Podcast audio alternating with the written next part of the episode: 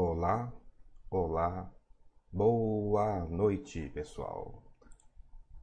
Começando o chat de fundos imobiliários aqui pela Baster.com.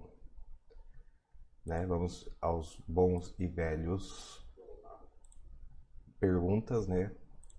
Teste de vídeo, teste de áudio. É, acho que está razoável o teste de áudio. Me divertindo aqui nessa quarta-feira, que foi um dia relativamente bonito e, agradável, agora que esquentou aqui em São Paulo, capital. Pessoal mandando boa noite, né? Peço a confirmação de vídeo, peço a confirmação de áudio para a gente poder começar. Assuntos gerais, aberto a dúvidas. Tem bem pouco material que eu trouxe esses dias, né? Teve de interesse mesmo, menos questões avançadas.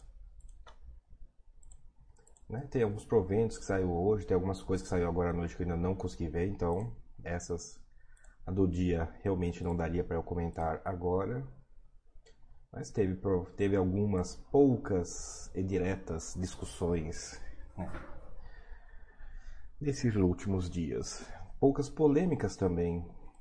Estou até surpreso como teve questões avançadas, mas aparentemente pouca polêmica, né? O pessoal fica se degladiando para descobrir qual que é o provento, né? Fica brincando de bingo de provento com os fundos imobiliários que tem provento alto, né? Porque provento alto, por óbvio, sempre chama atenção.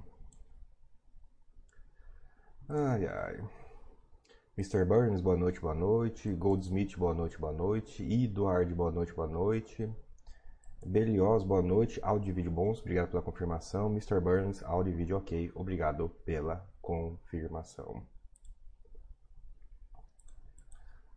Bom, vou começar com os assuntos mais interessantes, mais, mais rapidinhos de bater pelo menos. É, funcionando, funcionando. Aliás, deixo isso aqui que vai ser usado. Obrigado. Bom, de fato interessante, né? É improvável, mas Habitat 1 foi incorporado pelo Habitat 2 e no processo ele ainda mudou de nome. Né? Cada cota do Habitat 1 virou 8,78 cotas do Habitat 2. Né? 8,78 e uns quebrados, né? um número bem interessante esse. Já sei qual que é, inclusive, a próxima pergunta. Uai, mas pode ter cota fracionada? A resposta, surpreendentemente, é sim, pode ter cota fracionada, só é impossível de negociar. Então, o que é feito nesse caso é que as cotas, os restinhos de todo mundo são agrupados, vendidos e creditados é, para o investidor que tinha posições né, fracionadas. E é uma discussão interessante, né? Como que é o imposto de renda de fração? Não tenho a menor ideia. Normalmente eu diria que pega a regra geral, né? Mas foi uma negociação em bolsa, embora não uma negociação voluntária. Né? Eu não sei, não sei se ser voluntário ou não faz diferença. Eu me, vagamente me lembro do que não faz tanta diferença assim não. Outra discussão interessante. Uai, tá piscando? Por que tá piscando? Não é para piscar. Pronto, parou de piscar, eu acho. É esse caso aqui, né? Um, até um fato relevante um pouco antigo do fundo Atena. E o que é curioso nesse caso aqui, que é um fundo que está listado na bolsa, que vai passar por emissão, mas acho que teve um ato falho aqui que o pessoal mandou para a bolsa a carta de pedido de emissão. Se vocês, vocês estão acostumados a participar de emissão via corretora, via preenche um formuláriozinho na área logada e está participando da emissão, queria que você queria trazer para vocês a chance de vocês verem como é um fundo imobiliário que não, né, esse está obviamente, né, mas como é normalmente a documentação de um fundo que está fora, né? Olha que legal que é participar de uma emissão fora de corretora. eu, espacinho para digitar o nome, inscrito no CPF CNPJ tal, proprietário nessa data de tantas cotas, você diz quantas cotas tem do fundo. Eu tenho direito à preferência aquisição de tantas novas cotas, conforme decidido na Assembleia. E eu quero adquirir as que eu tenho direito, adquirir apenas, não adquirir cotas, né? Interessante essa última opção aqui, porque ele é o equivalente de não fazer nada. Claro que em caso de fundos que tenha integralização forçada, isso talvez seja mais relevante, mas eu acredito que não é o caso particular desse fundo, pelo menos, né? É umas coisas que você vai aprendendo de ficar lendo os documentos interessantes que tem na no plantão empresas, mesmo, mesmo de fundos né, que vocês não têm. Tem um caso do HGBS aqui, eu vou discutir, mas talvez não seja para agora. Uma pergunta que tem sido muito, muito frequente sobre taxa de performance, e eu respondo muito, muito frequentemente que taxa de performance pelo menos tem que estar alinhada, né? E daí eu trago esse caso aqui do Galápagos Fundos de Fundos, inclusive é um FOF, né, Fundo de Investimento em Outros Fundos. Quando eu abri o relatório desse fundo pela primeira vez, eu tomei até um susto, né, porque ele meteu uma lagarta estilizada na primeira página com umas cores assim meio metálicas. E né, eu falei, caramba, será que eu, tô, eu, tô, eu, saí fora do FNET e não percebi? Não, sim, era a capa do bendito do relatório mensal desse fundo. Né, um, um réptil em cores atômicas, mas enfim, coisas que outras coisas que acontecem também nesse mercado. Essa aqui é uma convocação de uma assembleia ou consulta formal, onde o pessoal está pedindo a alteração para que o índice de referência seja a variação do IFIX calculado e divulgado pela B3 durante o período de apuração. Ou seja, esse FOF aqui tá botando a cara a tapa, né? A taxa de performance dele depende dele superar né, um índice bem conhecido de mercado, o índice de fundos imobiliários da Bolsa de São Paulo, atual B3, né? Bolsa Brasil Balcão. Já vi que tá chegando algumas dúvidas aqui. Muito poucas, o pessoal tá super tímido hoje. E daí eu vou Continuando aqui, só para ver se tem, se surge alguma outra questão desse aqui de interessante. E cheguei nos, nos fatos de hoje.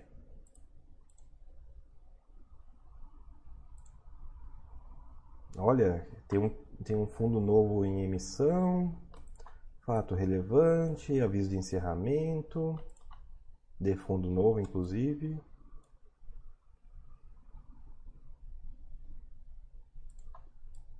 É, tá um dia bastante, bastante tranquilo pelo jeito que tô vendo aqui. Aviso de rendimento. É, vamos ver se surge mais alguma coisa de ler os de hoje. Mas até onde eu tinha lido estava relativamente tranquilo de comunicados, fatos relevantes. Né, que é uma pauta que às vezes aparece aqui. Hum, Pai Mei, boa noite, povo. Boa noite, Pai Mei. TJ Bombene, boa noite, boa noite. E Eduardo pergunta: Chegou a ver, André, que BTG comunicou essa semana que o TB Office será encerrado, enfim? Sim, cheguei a ver, né? Tower Bridge Office, né? Uma das assembleias mais enroladas que eu me lembro para começar, né? Foram três horas e pouco para começar a assembleia. E a assembleia deve ter durado o quê? 17 segundos, eu acho.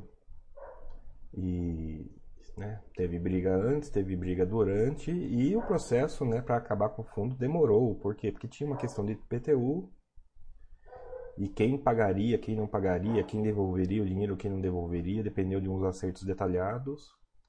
Justiça e administração já é lento pra caramba, né? ainda mais no período de crise sanitária, não, não ajudou nada. Né? O prédio que já foi vendido há tantos, tantos, tantos meses e o fundo está aí rodando, avisando de rendimento, avisando fato relevante atrás de fato relevante, né? O fundo está tendo realmente uma, o CNPJ, né, está com uma sobrevida impressionante em relação ao, ao seu ativo, que é uma questão muito interessante até, né? Que é, é onde eu pego na, na velha questão que eu sou super minoritário, né? A diferença de um fundo imobiliário e de uma SA, né? Que um fundo imobiliário encerra diferente do que uma SA. Por isso que ele não tem as mesmas proteções do que uma sociedade anônima. Deixa eu só ver o que, que deu aqui no Deva.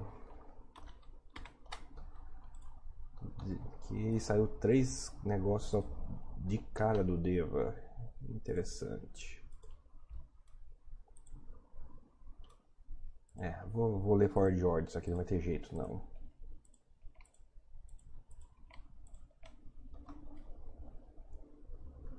Ah, é, era esperado. Ok. Engraçado, né? Coisas relevantes, mas que já eram esperadas. Coisas que você vai se acostumando. E daí a, o que é considerado fato relevante né, é uma coisa que já estava relativamente previsto de acontecer. Eu acho que eu li errado. Mas enfim, tá aqui. Fundo novo avisando rendimento novo. É isso aí, né? A ideia de fundo imobiliário é muito pagar rendimento afinal de contas.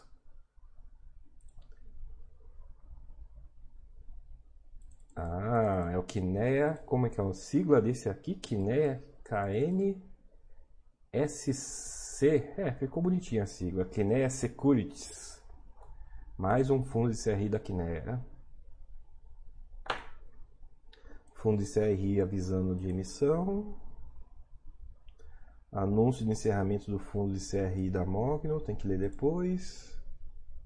Relatório gerencial. Anúncio de rendimento. E anúncio de fato relevante de fundo de shopping avisando que não vai ter rendimento ainda. É, pois é. Inclusive, já vou adiantar sim, eu vi a notícia de que fundos de shoppings conseguiram colocar bastante lojas para dentro. Que bom, inclusive. Né? Vai ser importante para a volta e normalização dos rendimentos de fundo de shopping. Tá chegando algumas perguntas. Tem um assunto que eu quero puxar hoje que é deveras complexo, quase nunca dá certo eu pedir para fazer o exemplo, então eu vou tentar explicar para vocês e vou pedir que vocês me acreditem em boa parte.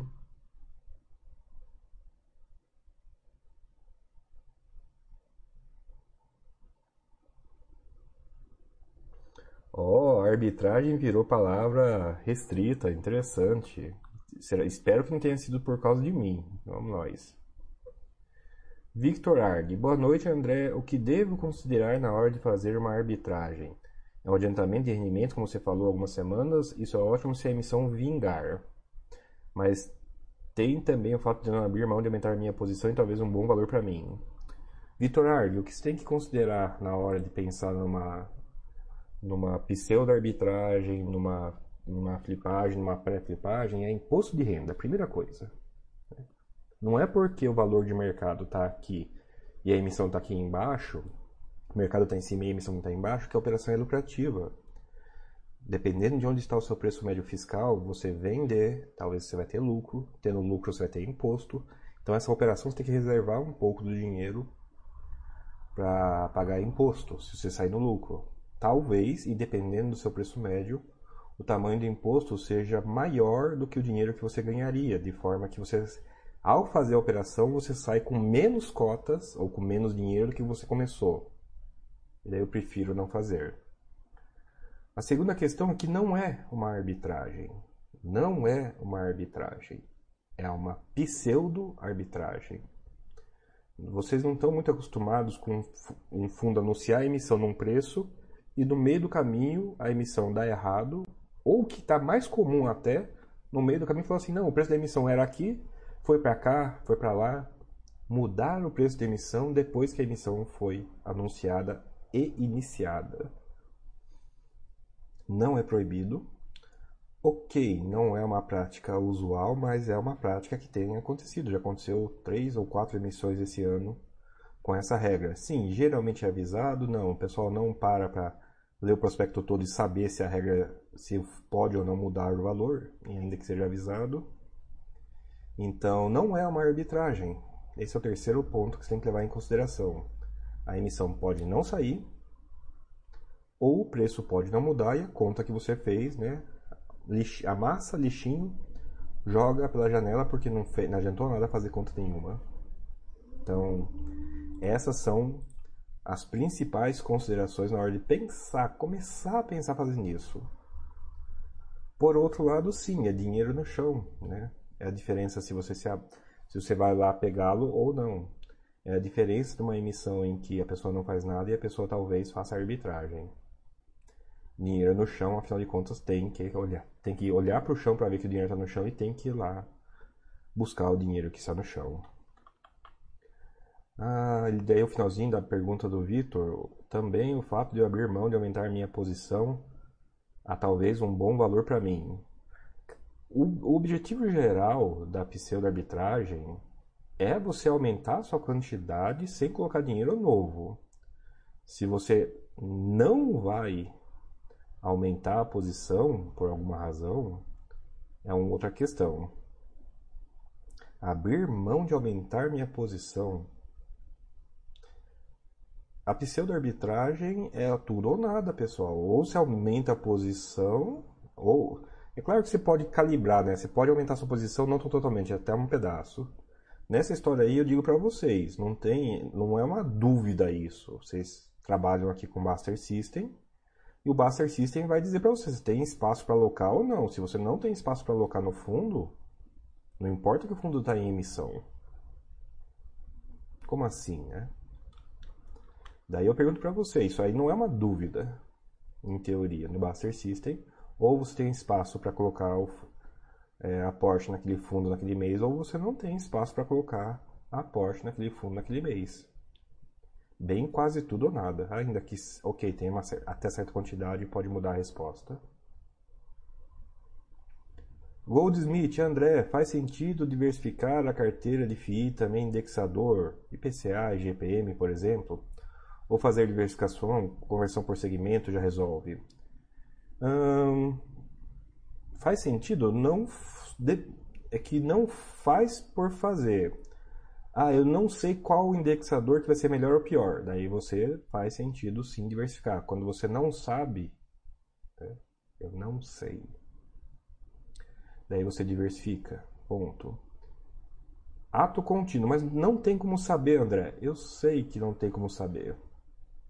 Mas para quem faz um acompanhamento um pouco mais pontual, talvez sim consiga operar.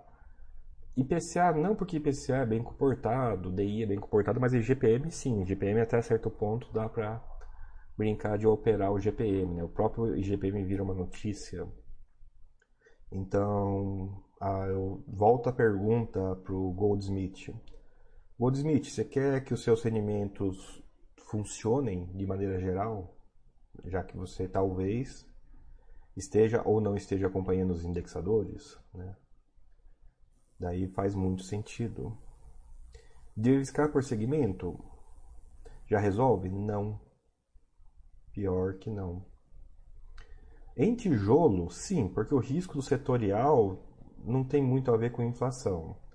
Em papel, a resposta é não. Por quê? Porque em papel, o cara pode estar 100% em CDI. Está sofrendo agora e não tem o que fazer. Ah, o cara tá com 100% de GPM. Agora ele tá feliz, mas em, mar, em maio tava triste. Né? Olha só, a felicidade sua depende de um número que você não controla. É uma questão interessante essa. Então a resposta para o Goldsmith é no tijolo sim, resolve, no papel não. No papel talvez tenha que diversificar ou você tem que acompanhar para talvez operar. Uh, Vitor, que terminou a pergunta. Vitor, é, eu acho que resumi bem no final. Usando o Buster System, ou você tem espaço para aumentar sua carteira até certo ponto, ou você não tem espaço. E daí, dependendo do seu imposto, você faz espécie de arbitragem. Acho que o grosso da resposta é isso. Papinha 2, boa noite, André. Boa noite, Papinha.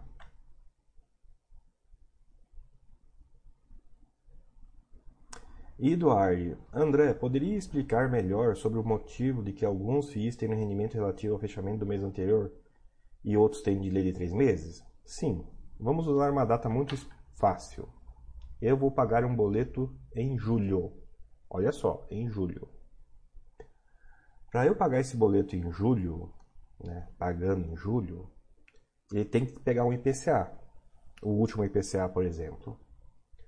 O último IPCA que está disponível no começo de julho é o IPCA de junho, né, que ele sai no meio do mês. Então, em julho, o cara que fez o boleto pegou o IPCA de junho para calcular minha parcela. Pois bem, daí eu vou pagar meu boleto no meio do mês, 15 de julho. O dinheiro foi lá e caiu na conta do CRI. No final do mês, no final do mês, o cara do CRI dá uma olhada lá nos dados, dá uma olhada na conta e conclui que sim, o, o rendimento daquele mês do CRI é X. Note que o rendimento desse X é influenciado pelo IPCA. O rendimento do CRI de julho está sendo influenciado pelo IPCA de junho, até aqui normal. O CRI vai lá e entrega o dinheiro na conta do fundo imobiliário e entrega a informação no fundo imobiliário. Ei, fundo imobiliário, 5 de agosto. Está aqui o dinheiro do seu CRI. Fundo imobiliário paga no final do mês. Em 30 de agosto ele vai olhar para o extrato, vai olhar para a conta e falar: nossa, esse dinheiro desse mês vai virar rendimento para quando, se eu estou no final de agosto, o próximo pagamento é em setembro. O pagamento de setembro é o IPCA de julho. Junho. Por quê? Porque o IPCA de junho estava disponível para calcular a parcela de julho, que gerou fluxo no CRI em agosto, que gerou fluxo no FII em setembro, né? julho, junho, julho, agosto, setembro, que vai pagar em outubro. Todo mundo pegou, ficou claro, pessoal.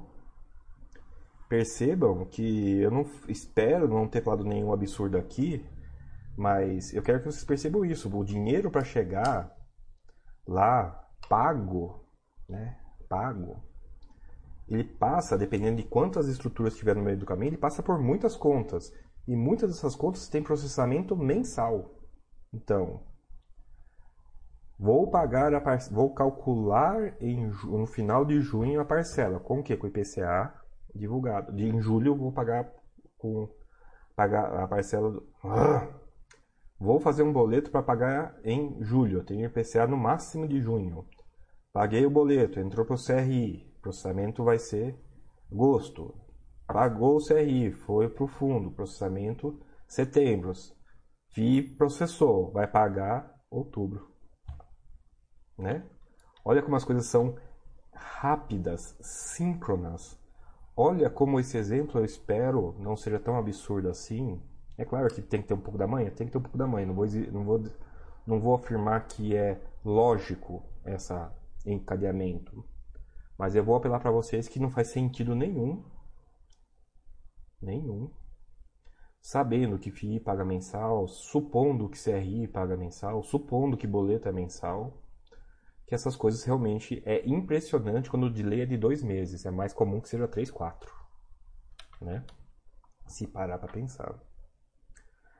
Já que nós estamos falando de coisas avançadas de CRI, né, vamos aproveitar para falar uma coisa que eu sei que bagunça a cabeça de todo mundo, mas de todo mundo mesmo.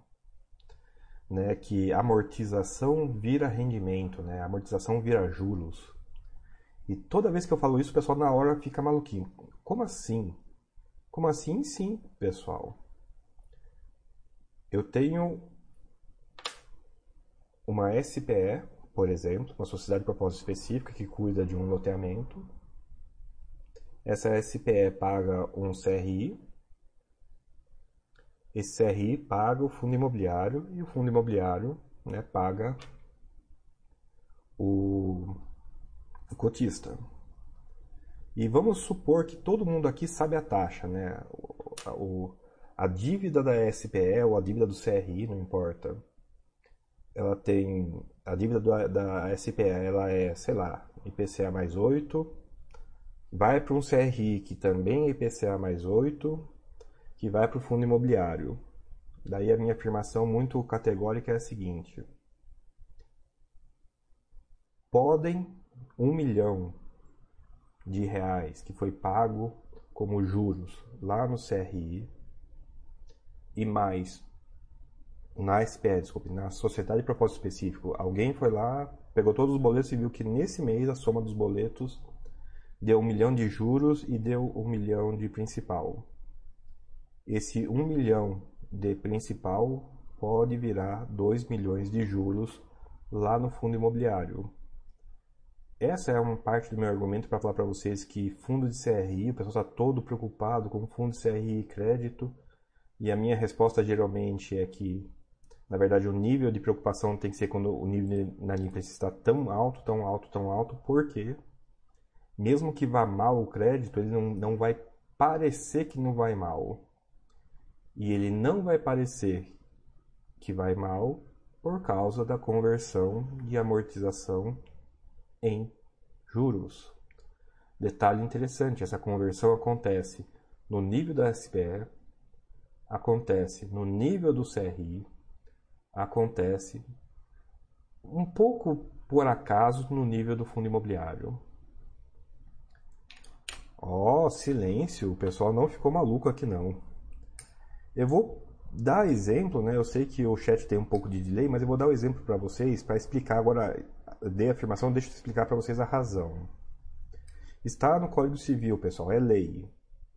Primeiro você paga os juros contratuais, ou seja, os juros que você combinou. Ah, eu vou pagar 1% por mês? Então, de todos os dinheiros que você tem, quando você passa o dinheiro do devedor para o credor, ao passar esse dinheiro, primeiro você paga o primeiro centavo de juros, o segundo centavo de juros, o terceiro centavo de juros, você paga todos os centavos de juros até o último. E o próximo um centavo, o último juros combinado, e o próximo último centavo que é transferido do devedor para o credor é o primeiro centavo de amortização, segundo centavo de amortização, terceiro centavo de amortização e assim por diante. Para dar um exemplo para vocês, vocês estão lá com financiamento imobiliário e para simplificar, para simplificar, esse financiamento ele é mais ou menos mil reais por mês é juros na parcela e mil reais por mês é principal. Então eu vou pedir que vocês participem para saber se eu estou conseguindo alcançar vocês ou não, tanto na positiva quanto na negativa. Vocês, meus caros, têm um financiamento imobiliário todo mês, vocês estão pagando mais ou menos dois mil reais. E por acaso, por coincidência universal, quando você pede para abrir a parcela, você vê que o principal é mil reais, né? um sistema de amortização constante. Naquele momento você tem mil reais de juros em cada parcela que está pagando. Pergunta. Pergunta número um. Então, um na hora de responder. Então, um parênteses ou um ponto já podem digitar aí para vocês responderem. Um ponto. Pergunta número 1. Um. Se você paga dois mil reais, você foi lá, pegou o boleto e passou dois mil reais no boleto. Quanto você pagou de juros esse mês? E quanto que você pagou de amortização esse mês? Não estou brincando não, pessoal. Estou esperando uma resposta mesmo. Porque a maioria das perguntas, para vocês entenderem essa conversão, depende disso. Depende de vocês saberem o como, como pagar afeta os juros. O pagamento afeta a proporção de juros e amortização. Eu já tentei explicar isso falando de CRI e eu vi que não dá certo. Então eu vou tentar com vocês aqui um procedimento novo que é vocês são os devedores, né? Parece que, parece que ninguém sabe como funciona crédito. Ninguém, ninguém, ninguém tem experiência de ser credor. É muito triste isso. Mas devedor, o pessoal é especialista. Então, Segundo o contrato lá do banco que vocês fizeram, esse mês a sua parcela é 2 mil. A parcela é 2 mil. Vocês lá pagaram o boleto de 2 mil. Vocês pagaram quanto de juros e quanto de amortização? Já vi que tem umas mensagens aqui, eu vou ler enquanto vocês respondem, se é que alguém vai responder, né? Eu já vi também que é muito comum ninguém responder. Uh... E Eduardo, espero que tenha ficado claro a história da defasagem. A história da defasagem é isso. Ao calcular o boleto, está usando um IPCA antigo. Ao pagar boleto, cai na conta do CRI, que demora um... Ao pagar boleto, tem que juntar o dinheiro e mandar para a securitizadora, leva um mês, porque processa mensal. Mandou para o CRI, o CRI está planejado de pagar mensal, levou mais um mês mandou pro FII, o FII tem que coletar por um mês para pagar, aí já, aí já foi 3, 4 meses. Caio Zulu, boa noite André. Olha, Caio, funcionou então, tá? Você que vai me dizer qual que foi o procedimento para funcionar aqui as mensagens. Olha lá, inclusive, ó, coincidência, né, falando sobre essa história de amortização converte em juros. Goldsmith agra agradece a anterior, mas boiou nessa de agora. Eita. Goldsmith, amortizado com CRI sem efeito caixa? Não Goldsmith, Código Civil, juros são pagos primeiros. Juros são pagos primeiro. Mr. Burns, tem a ver com capitalização de juros? Mr. Burns, tem a ver com minimizar juros capitalizados em cima dos próprios juros. Tem um pouco a ver com minimizar isso. Mas não, não tem a ver com isso, tem a ver com o Código Civil Brasileiro. Primeiro, paga os juros.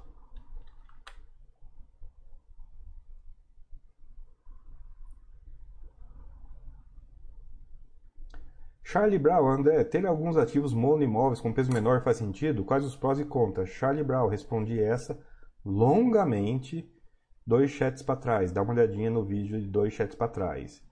O resumo da resposta é: se você fizer a conta certinho para que os números façam sentido, a resposta não faz sentido.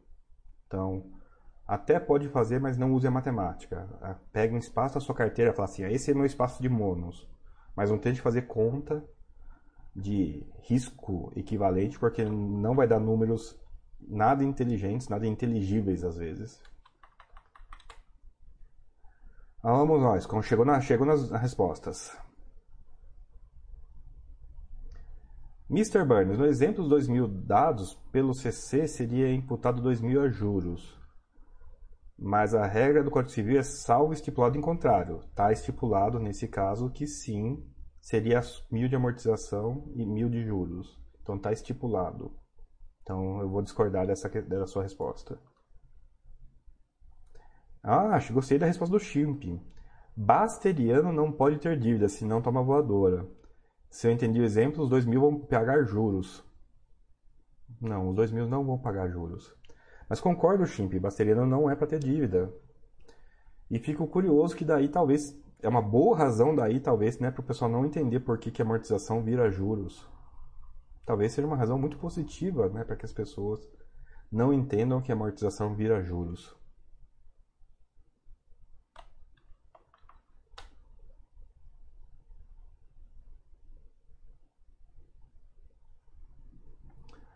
Código Civil diz que imputará dos juros a menos que o credor dê quitação no principal. Sim, juros primeiros. É, eu sei que tem outras interpretações, mas também tem essa, né? Primeiro juros. Goldsmith por Charlie Brown, que eu respondi na última. Ah, foi na última? Não foi na penúltima? Ah, que melhor. Então melhor para saber que foi na última e não na penúltima. Para não assistir duas horas à toa.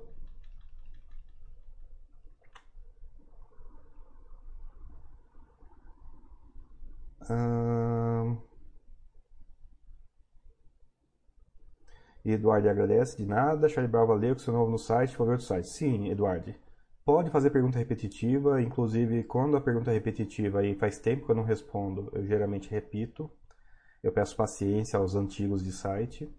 Mas como essa eu dei uma resposta longa e detalhada e recente, daí a resposta longa e detalhada e recente, eu referencio em vez de repetir. Ai, ai, mas bora lá, pessoal. Vamos ver se eu consigo fazer vencer esse assunto aqui. Então, vamos, será que eu vou ter que desenhar? Vamos, vamos, vamos desenhar? Vamos desenhar? Cadê o Paint do Linux aqui, né? Cadê o Paint do Linux? Gráfico. Gráfico, beleza. Gráfico. Ah, é. vai ter que ser isso aqui, imagem, redimensionar, tamanho absoluto, não, por margem, pode fazer 150% disso. É, acho que vai dar. Imagem, redimensionar, redimensionar. Pronto, quadro branco, beleza. Agora eu preciso que a tela chegue até vocês. Está aberto para dúvida, pessoal, mas vamos ver se eu consigo fazer isso aqui funcionar. Um, desktop, Chrome com Tamagotchi, PDF com Tamagotchi, né? Mas não tem PDF aberto. Eu sei que não tem PDF aberto. A gente faz um truquezinho aqui que é pegar, fingir que o Paint é o PDF. Ó, oh, acho que deu certo. Que bom que deu certo. Tá meio torto, mas vai, vai, vai, vai funcionar. Tá?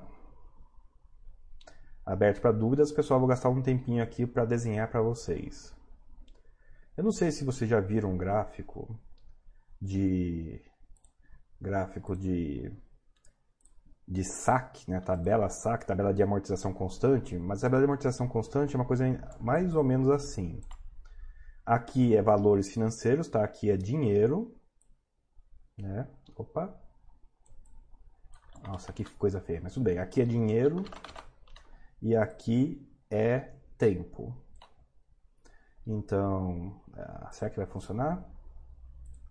Aqui é dinheiro, aqui é tempo. O sistema de amortização constante, né, todo mês você paga uma, uma amortização constante, né, está no nome, ou seja, todo mês você paga a mesma quantidade de principal. Ou seja, supondo que você todo mês paga o mesmo valor, entre o primeiro mês que começa o fundo, a, a sua dívida, até o último mês que você está pagando a sua dívida, o valor todo mês é o mesmo.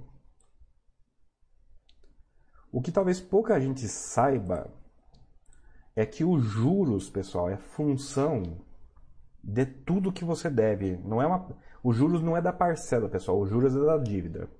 É fácil de falar que no começo da dívida, a sua dívida é muito grande, então os seus juros são muito grandes. E conforme o tempo vai passando e a sua dívida vai diminuindo, os juros vão diminuindo. É por isso que, na verdade, a parcela diminui. Já que a amortização é constante, já que a amortização é constante, então todo mês você está amortizando um pouquinho e todo mês. Ah, todo mês você está diminuindo o seu volume total, todo mês a sua parcela de juros em vermelho vai diminuindo. Beleza, eu quero, pessoal, brincar de olhar para um mês só. Eu quero pegar um mês. Eu quero olhar para esse mês aqui. Eu estou nesse mês, pessoal. Esse mês aqui da linha cinza. Eu estou analisando essa parcela aqui, essa parcela P. No meio do caminho, peguei lá um corte. E esse parcela, o que vai acontecer de interessante? Essa parcela, ela vai ter um pedaço de principal previsto e vai ter um pedaço de juros previsto, nenhuma novidade. Não só você vai receber um não só no contrato está escrito isso aqui, que você vai pagar de principal ou amortização, é, principal ou amortização um pedaço, é o que está escrito no seu contrato. Como não está escrito no seu contrato que você vai se pagar um pedaço de juros, e não só é o que está escrito no contrato, como vai chegar para vocês um boleto que vai estar tá um valor que é o somatório desses dois, né? O valor que soma juros, o valor que soma principal dá o valor da sua parcela. Eu brinquei com vocês e agora estou desenhando. Quero ver se desenhando vocês respondem. Estava escrito no contrato que sua amortização todo mês, sua amortização todo mês, amortização todo mês é mil pila. Parcela desse mês que eu estou analisando aqui é duas pila. Quanto será na sua dívida pago de principal quanto será pago de amortização nessa sua parcela que nesse mês é duas mil pila. Vou deixar aberto isso daqui enquanto eu respondo as dúvidas que chegaram. Se ninguém responder, beleza, o assunto morreu aí. Então, vamos nós.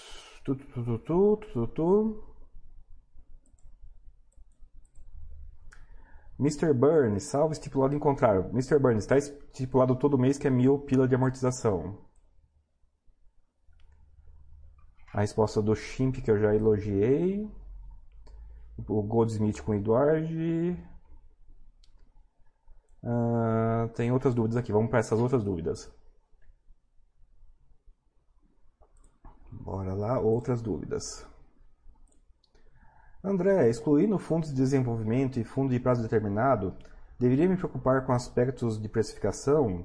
Está me parecendo mais produtos, está mais, está me parecendo mais produtivo escolher por critérios qualitativos e jogar no Buster System. Timeu, você está, está com a impressão correta. Detalhe, Buster System, não sei se vocês perceberam isso, mas o Buster System está alinhado com a filosofia.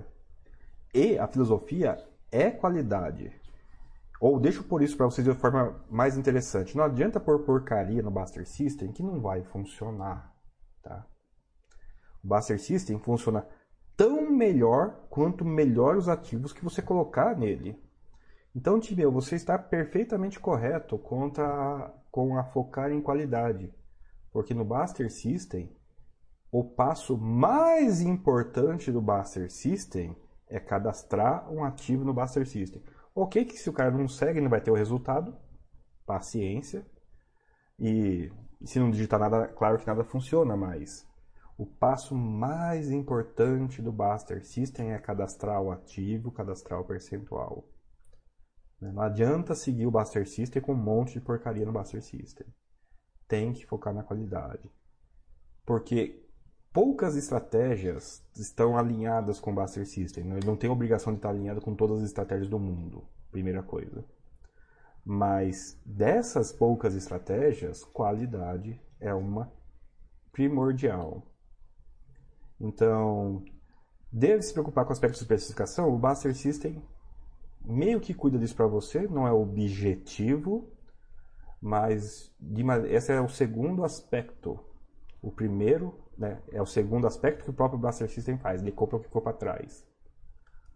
É o segundo. Qual que é o primeiro? Cadastro de ativos com qualidade. Meio que está me perguntando assim para mim, André, eu devo ficar mexendo no Buster System toda vez que o preço muda? Você vai talvez reclamar comigo que essa não é, não foi o que você perguntou e é, não é uma, não é uma, não é justo essa retrucagem que eu estou fazendo. Eu vou concordar com ambas. Mas você se preocupar tá, com precificação ao colocar um ativo no Buster System, então para que você está colocando no Buster System? Do que adiantará? Do que adiantará colocar no Buster System que passou por precificação se o que selecionou o ativo foi precificação. Está colocando no Buster System por que ativo que passou por precificação? Ah, vou colocar como precificação e nunca mais mexer. Daí eu vou dizer para você, se passou de, dependendo da quantidade de anos que você tiver é, alocando mensalmente no Buster System, não vai fazer diferença nenhuma o ativo ter entrado por precificação. Na matemática, sim, em fatores do mundo real, a diferença vai ser essa aqui, ó, pequenininha. Ficou claro o time meu, ficou claro o pessoal nessa, nesse quesito.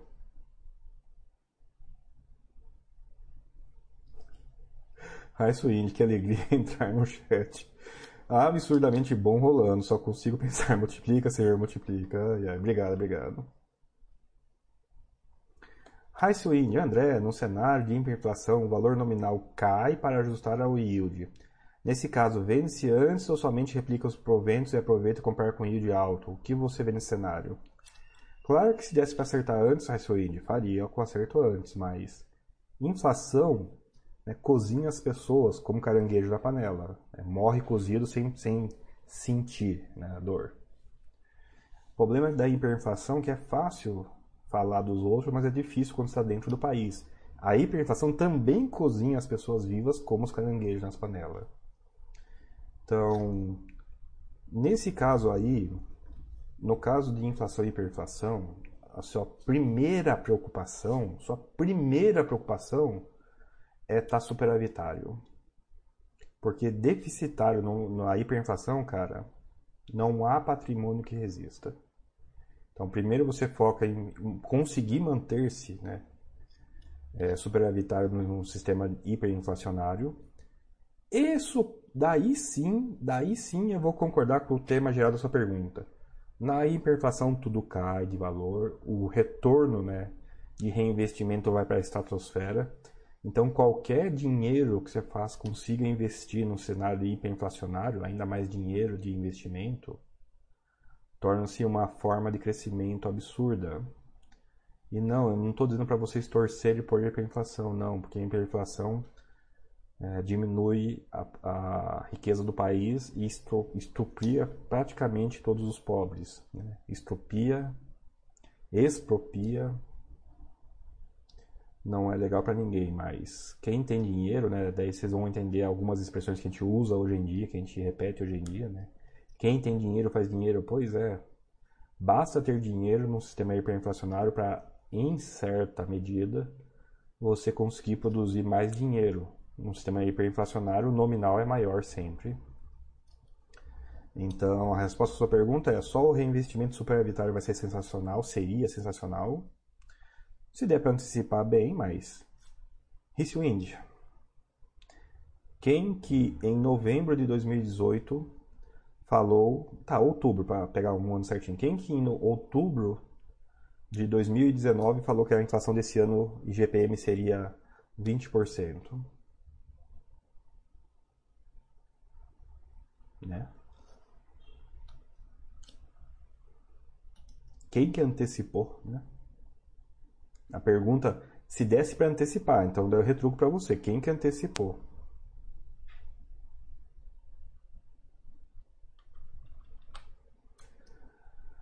Ah, o próprio Rissuindi, ah, você enxerga a possibilidade de volta esse cenário pós-Covid? Temos visto o GPM disparar, e o IPCA ainda não acompanhou.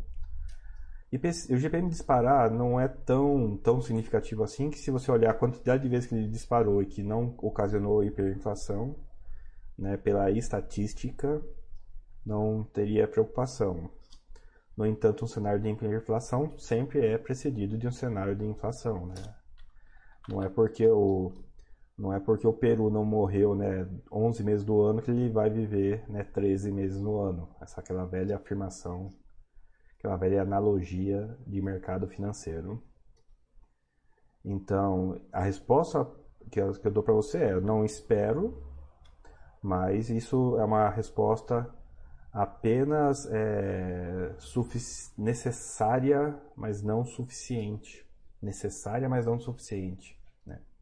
Não basta o IGPM para a gente voltar para um quadro de hiperinflação. Disparar, não basta o IGPM. Mas sim, é necessário que o IGPM dispare para a gente voltar para um quadro de hiperinflação. Olha que resposta legal essa aí, né? Ó, não sei se vocês já perceberam. É tão, tá tão calor hoje que pelo menos para mim tá voando aqui, ó. Uma hora de chat e eu consegui vencer as perguntas. Raridade. Aberto para dúvidas gerais. Como ninguém respondeu a questão lá dos juros, eu vou considerar que a questão está encerrada e acreditem em mim ou não, amortizações pagas no meio do caminho viram juros pagos por CRI, principalmente no cenário de inadimplência.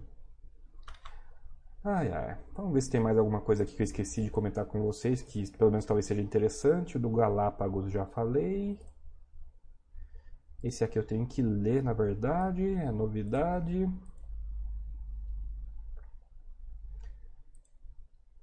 Esse aqui é polêmica, é que eu não quero trazer polêmica, que eu não vou participar.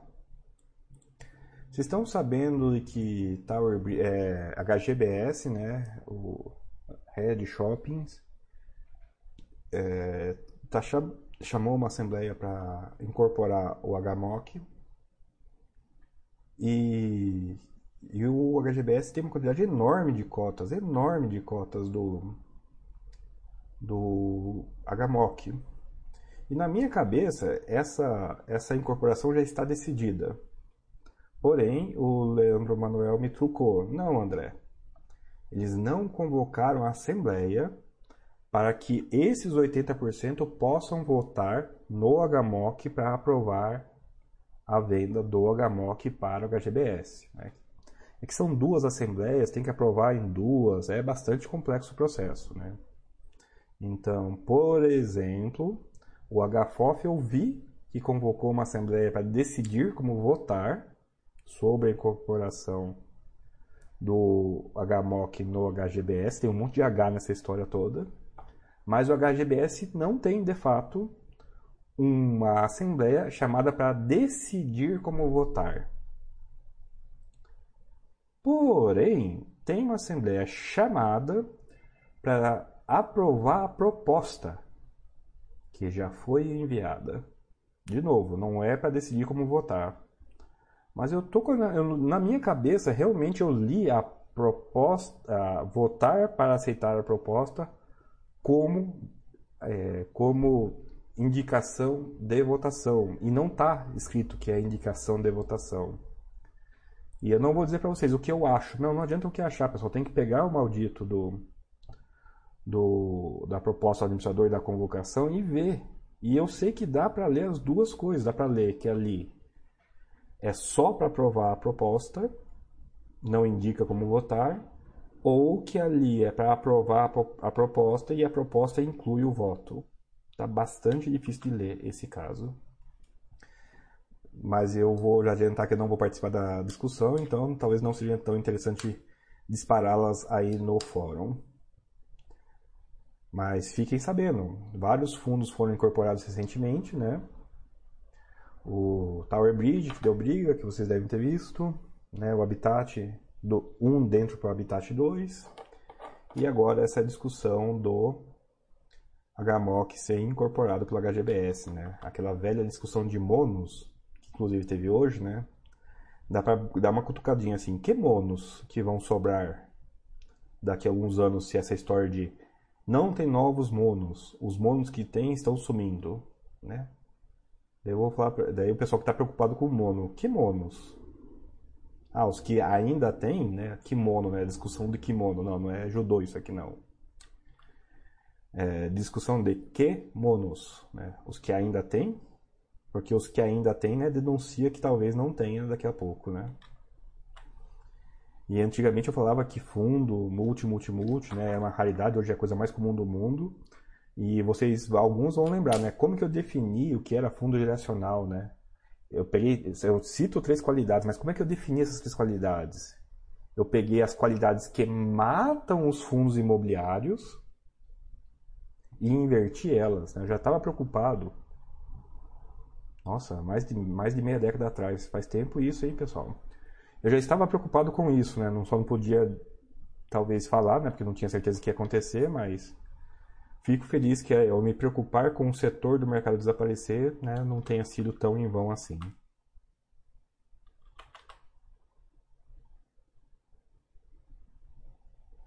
Ah, Rafael Car, André, dúvida.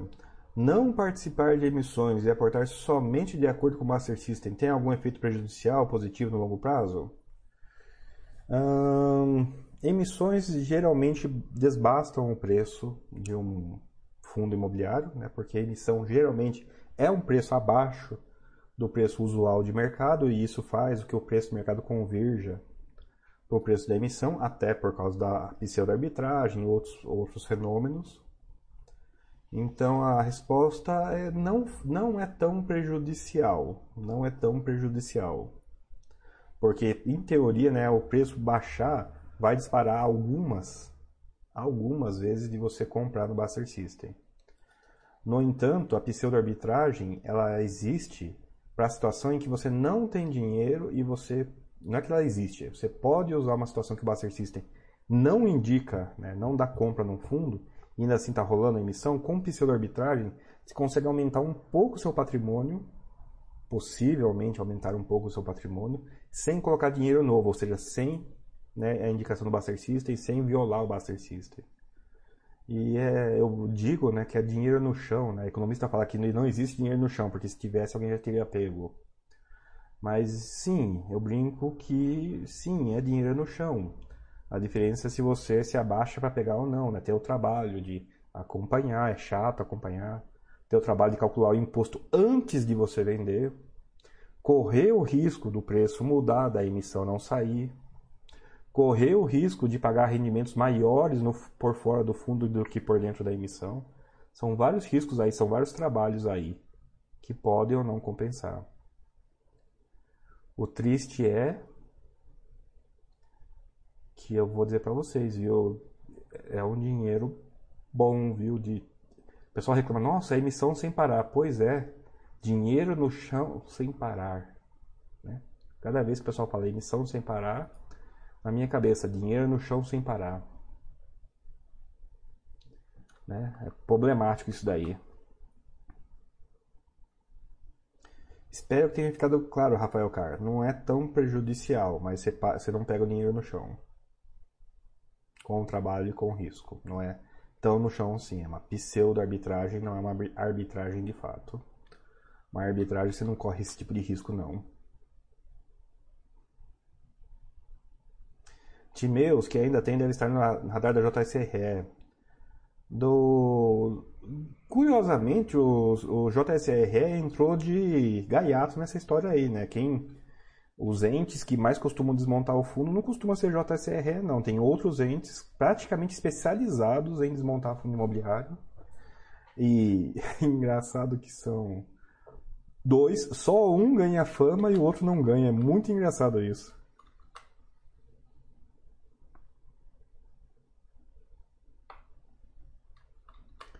E Eduard, no lado oposto dos monos, a Garlook logo vai chegar a mais de 100 imóveis. Pois é, para fazer a precificação de 100 imóveis.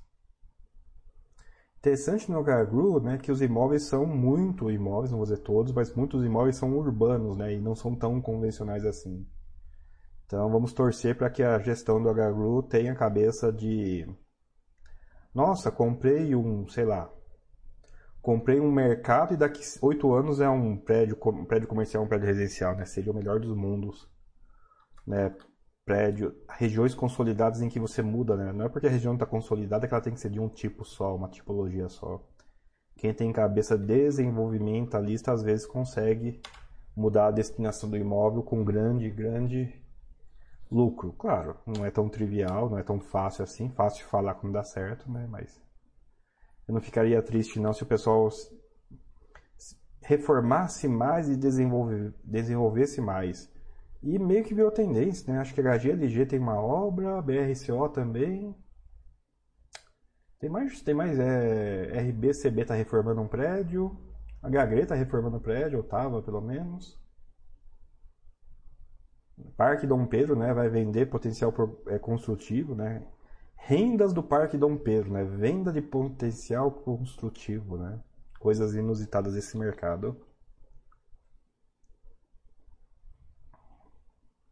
Timeu, está falando da Red? Sim, a Red é a que leva a fama, mas ela não foi a pessoa que mais, não foi a gestora que mais desmontou fundos no Brasil. Ela só é a segunda. Andix, André, o que significa na prática os novos imóveis do Agaru estarem dentro de uma SPE? Pouca coisa, porque muitos imóveis são SPE mesmo. Imagina, você tem um imóvel que você não sabe, você não sabe por quantas mãos ele vai passar até você se livrar dele, de fato. É muito mais barato você pôr ele, se gastar uma ida no cartório, pôr esse imóvel numa SPE, num CNPJ especial, né? Sociedade de Propósito Específico, né? SPE.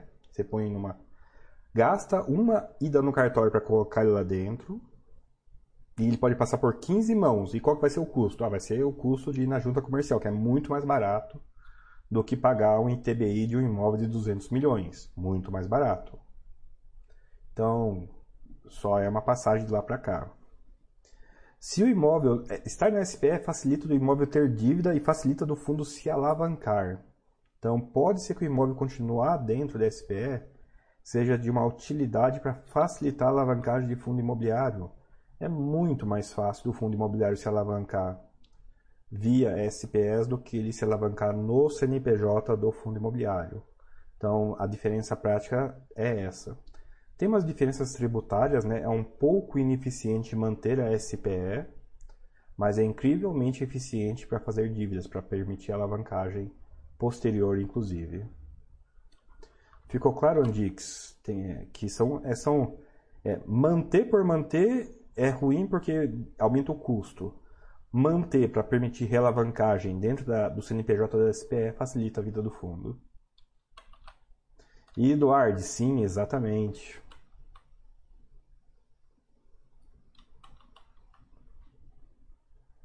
Uh, Mr. Burns. Nossa, chegou dúvida. Que horas são? Engraçado, 8 horas redondo chegou mil dúvidas. O que acontece com 8 horas redondo, hein, pessoal?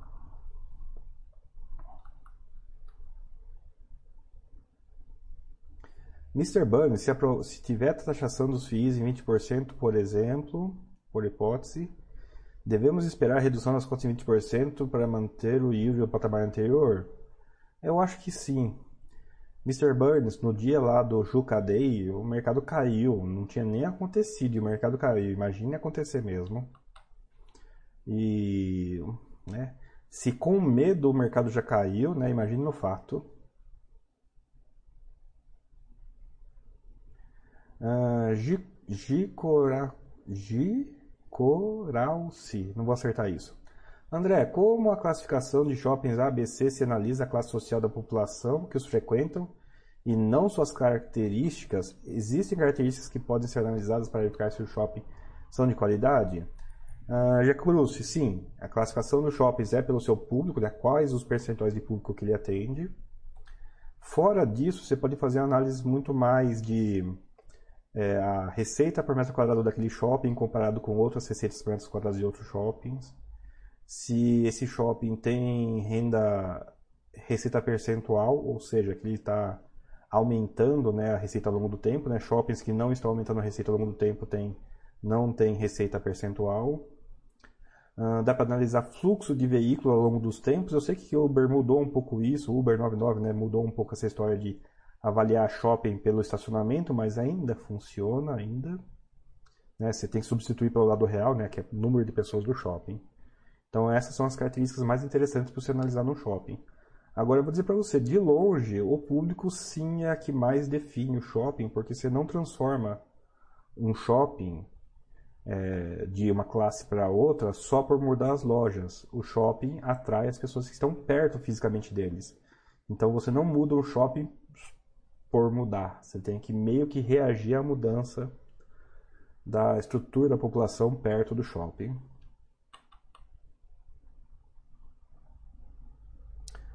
Uh, Vindouro, André, boa noite. RBVA, afinal de contas, é um FII de varejo continua FII de agência? Valeu. Depende de onde você põe o corte, Vindouro. Eu ponho o corte no seguinte: qualquer, qualquer setor que passe de um quarto, ele qualifica o fundo. Então, eu acho que o RBVA qualifica nos dois. Ele qualifica dois terços é, agência e um terço varejo.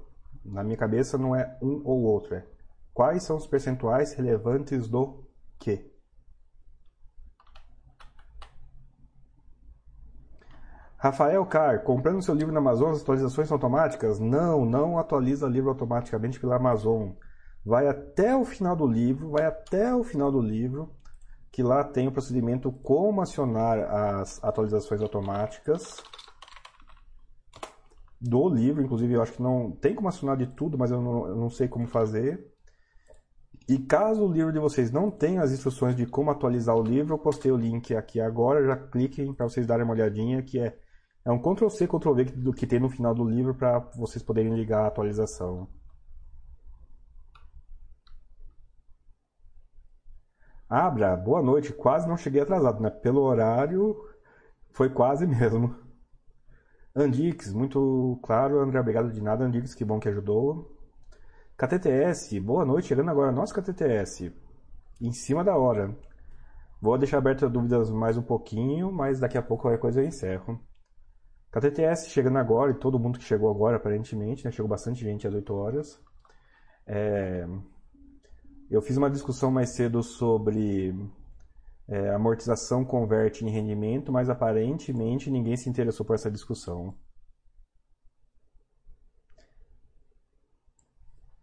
Eita, tem umas dúvidas. Esqueci de desligar o outro chat. Meu Deus do céu. Bom, já que tá aqui, vou ver se eu, se eu...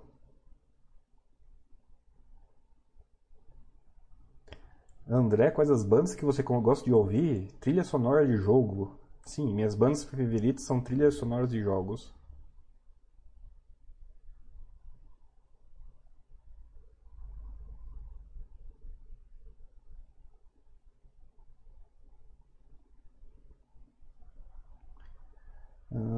Deixa eu ver se tem alguma bem assim, bem, bem interessante.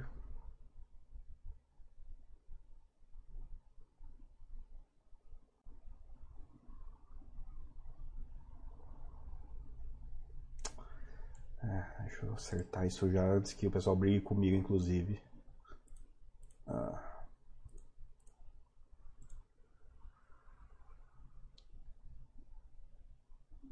Pronto.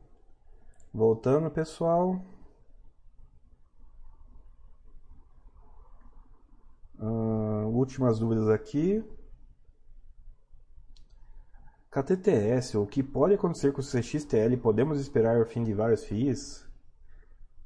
Hum, hum, hum, hum, hum. Deixa pensar, deixa pensar. Vários eu não vou dizer, mas alguns, tá? Porque essa é uma discussão basicamente de que quais fundos tiveram 25% de cotistas que são ligados. E, por exemplo, eu fiz essa conta com Bresco. Tava, hoje estava fazendo essa conta com Bresco. Uai, assim, como assim com Bresco? Uai, vocês pararam para olhar? Bresco está chamando uma emissão primária mais secundária, né? É uma emissão de meio bilhão, é uma emissão de 500 milhões. Só que se você olha no texto, é uma emissão primária e secundária.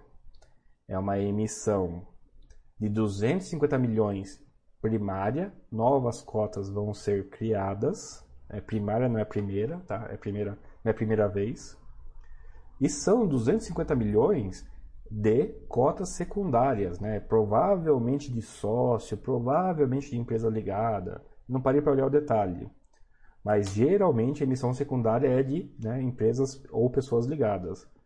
Daí eu fiquei. Daí na hora né, acendeu essa discussão para mim. Vai, quanto que é né, 250 milhões, 2 milhões de cotas, em relação ao total de cotas do, dele? É claro que eu estou olhando isso agora. Eu deveria não ter informação de todos os meses para trás, mas não deu 25%, né? Ainda bem. Mas é o tipo de coisa que me preocupou na hora, né? Eu fui ver lá se fui ver lá se se tinha se tinha essa questão, por exemplo,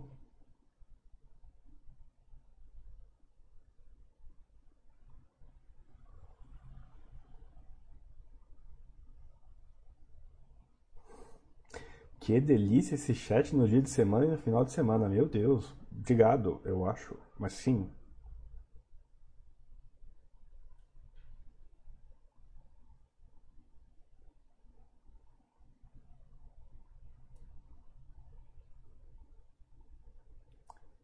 Ah. Oh, no outro chat o pessoal respondeu 1,1k menos 1k, mais ou menos. Não sei. É, é uma resposta válida para pergunta 1.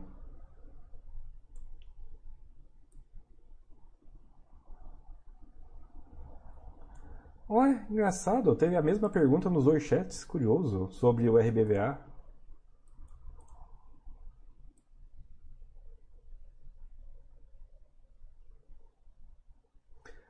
Carlos Júnior André, por favor, me esclarece quando você fala vai planeta, está fazendo referência ao Capitão Planeta? Sim. Eu tenho 40 anos, pessoal. Eu assisti muito desenho animado ainda assim.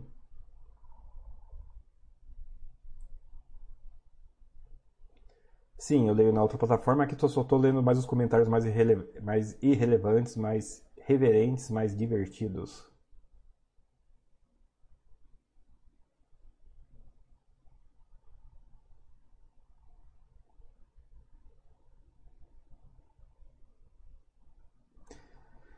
SUS, sobre repetição, eu sei.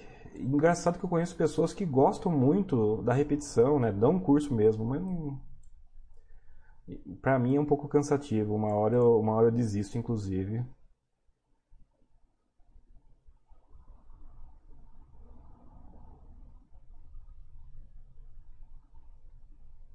Ah, alguém que respondeu, mil de amortização.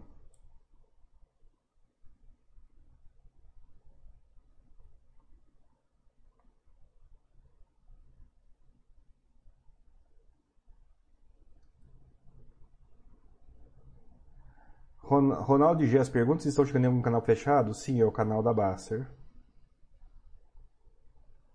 Ah, o pessoal até respondeu aqui, inclusive.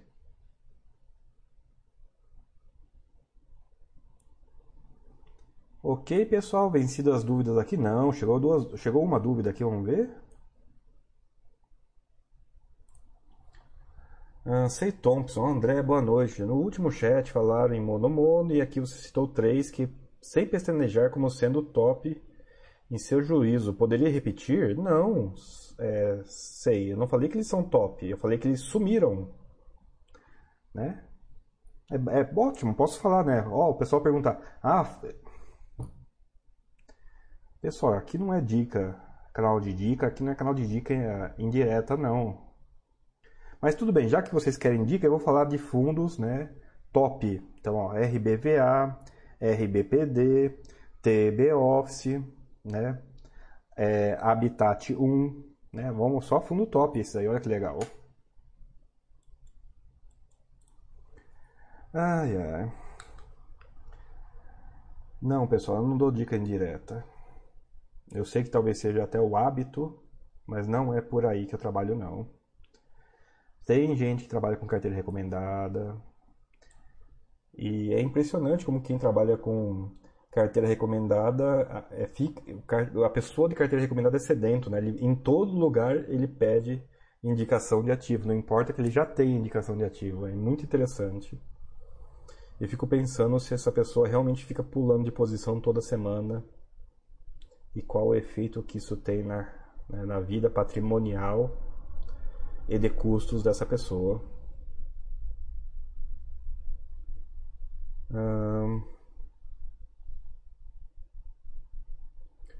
Eduardo comenta: Eu dificilmente acredito que os cotistas de OHGPO venderiam FII. Conheço alguns cotistas deles são casados com ativo. Mas é, Eduardo.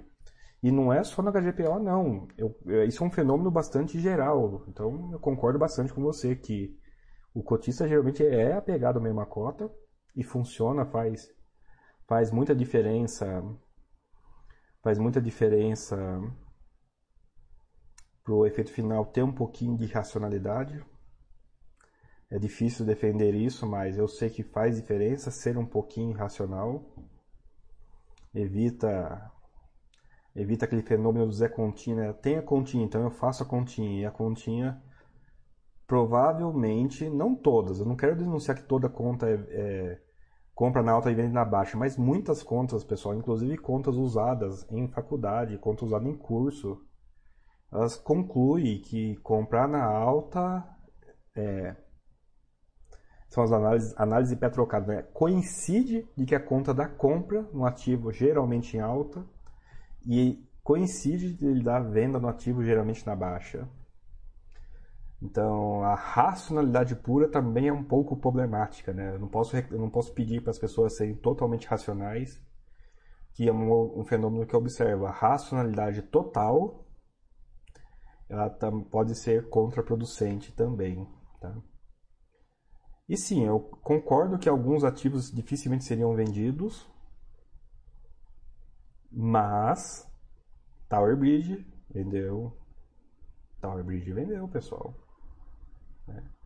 Era um fundo grande pra caramba. Para aprovar uma venda ali, teve que muita cota trocar de mão. Uh, faz muito tempo que eu não publico o boletim, eu não estou rodando ele, então não sei, mas teve quando eu rodava o boletim, era normal ver fundo imobiliário com um giro anual de 40%, 50%, 60%, né? O número de operações de compra e venda era metade do fundo. É claro que isso não é somatório, né? Pode ser de A vende para B, vende para C, vende para D, vende para para um monte de gente, só foi uma cota que foi transacionada 20 vezes a mesma cota, mas mesmo assim, o giro em alguns fundos era um grande. Girar 5% ao mês significa que sim, que o fundo está arriscado a ser desmontado por quaisquer razões. Né? Um fundo que girou 60% em um ano, um fundo que gerou 60% em um ano, por óbvio, está mais está matematicamente arriscado a ser desmontado. Acho que foi o Nathan, né, o Nathan Nod que comentou isso. Um, quando o mercado está de lado, o giro cai. Mas quando o mercado está subindo ou caindo, quando o mercado está se mexendo, né, basicamente, o giro dispara.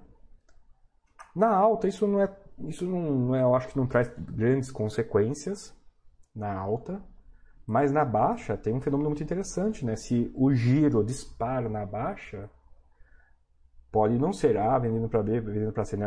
pode não ser uma batata quente, pode ser alguém que está, né, usando uma terminologia de técnica, está acumulando. O cara que acumula na baixa pode não estar interessado em ter sócios na alta. Do mesmo jeito que tem cotista do HGPO que não vai querer vender.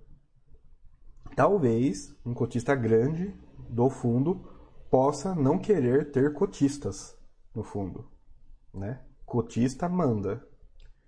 E cotista, quem mais, quem mais tem cota manda mais, né? Afinal de contas.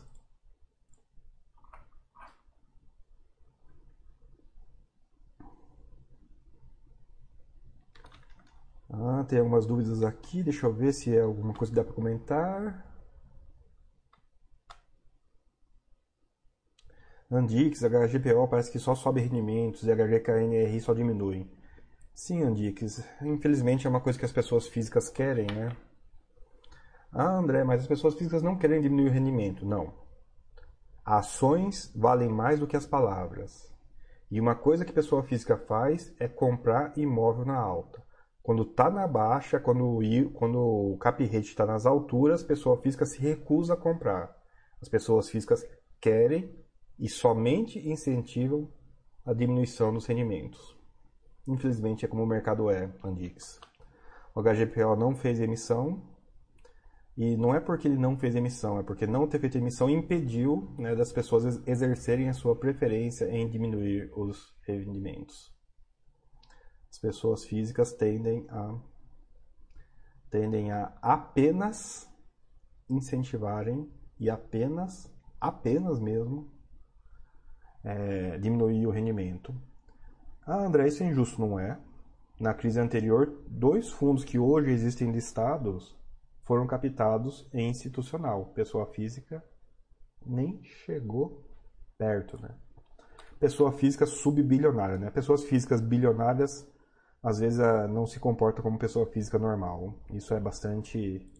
não é exatamente uma exclusividade nem local, apenas é como um pouquinho de diferença. Né? Pessoas físicas muito ricas às vezes se comportam como institucionais. Né? Se comportam, têm dinheiro para operar como, né? são na prática institucionais.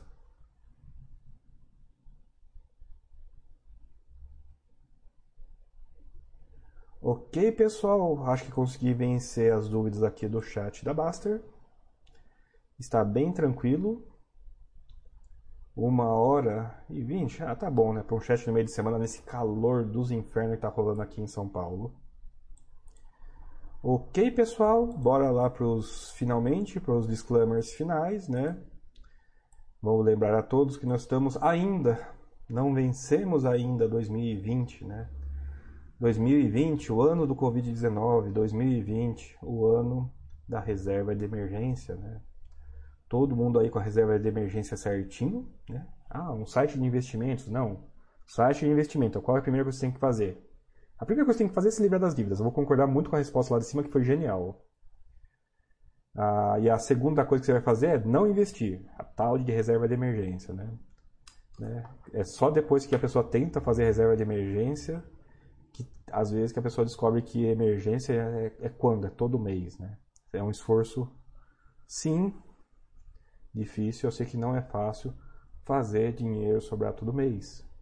E é por aí que eu meço se a pessoa está tendo sucesso ou não na sua vida financeira, no comecinho da sua vida de investidor. Ela está conseguindo montar a reserva de emergência se não tem? Ela está conseguindo manter a reserva de emergência ou a reserva de emergência, né? Está levando umas facadas sem recomposição, né? Sem mistério nenhum. Um dos sintomas, mas não uma das causas de sucesso em bolsa é a tal de reserva de emergência. Então, vamos ter ela, vamos cuidar dela. Não, é, a existência dela é que melhora o seu rendimento na renda variável, não é o rendimento dela. Então, vamos focar na renda variável, onde faz diferença, e não vamos e vamos focar na reserva de emergência, onde ela faz diferença, que é a liquidez. É um assunto que deveria ter trazido mais cedo, porque ele é complexo e pessimista, mas sim, quem está com reserva de emergência em LFT, sim, quem está reserva de emergência em fundos DI está levando prejuízo essas semanas, né? nós estamos vendo a curva da LFT, né, a taxa da LFT se abrir. As pessoas estão tardiamente descobrindo que sim, LFT tem preço de secundário, sim, LFT tem marcação a mercado, que não é a impressão que ela passa, mas não, a impressão não é a regra. A regra é que LFT tem preço de secundário e seu fundo DI que tem LFT está levando uns prejuízo considerável né, por essas semanas. Não é a primeira vez, né? Hoje eu uma, conversando com alguém, ele me falou: "Ah, sim, eu me lembro da crise da marcação ao mercado de 2002, né? Eu parei e olhei, nossa, você se lembra, né? Fiquei impressionado. Mas ele falou: "Não, eu era criança nessa época". Ah, tá, né? Aí fez sentido, né? Eu era criança nessa época, era mais novo do que eu, né? Então, ainda assim vou insistir, a importância é de tê-la, não de focar no retorno dela.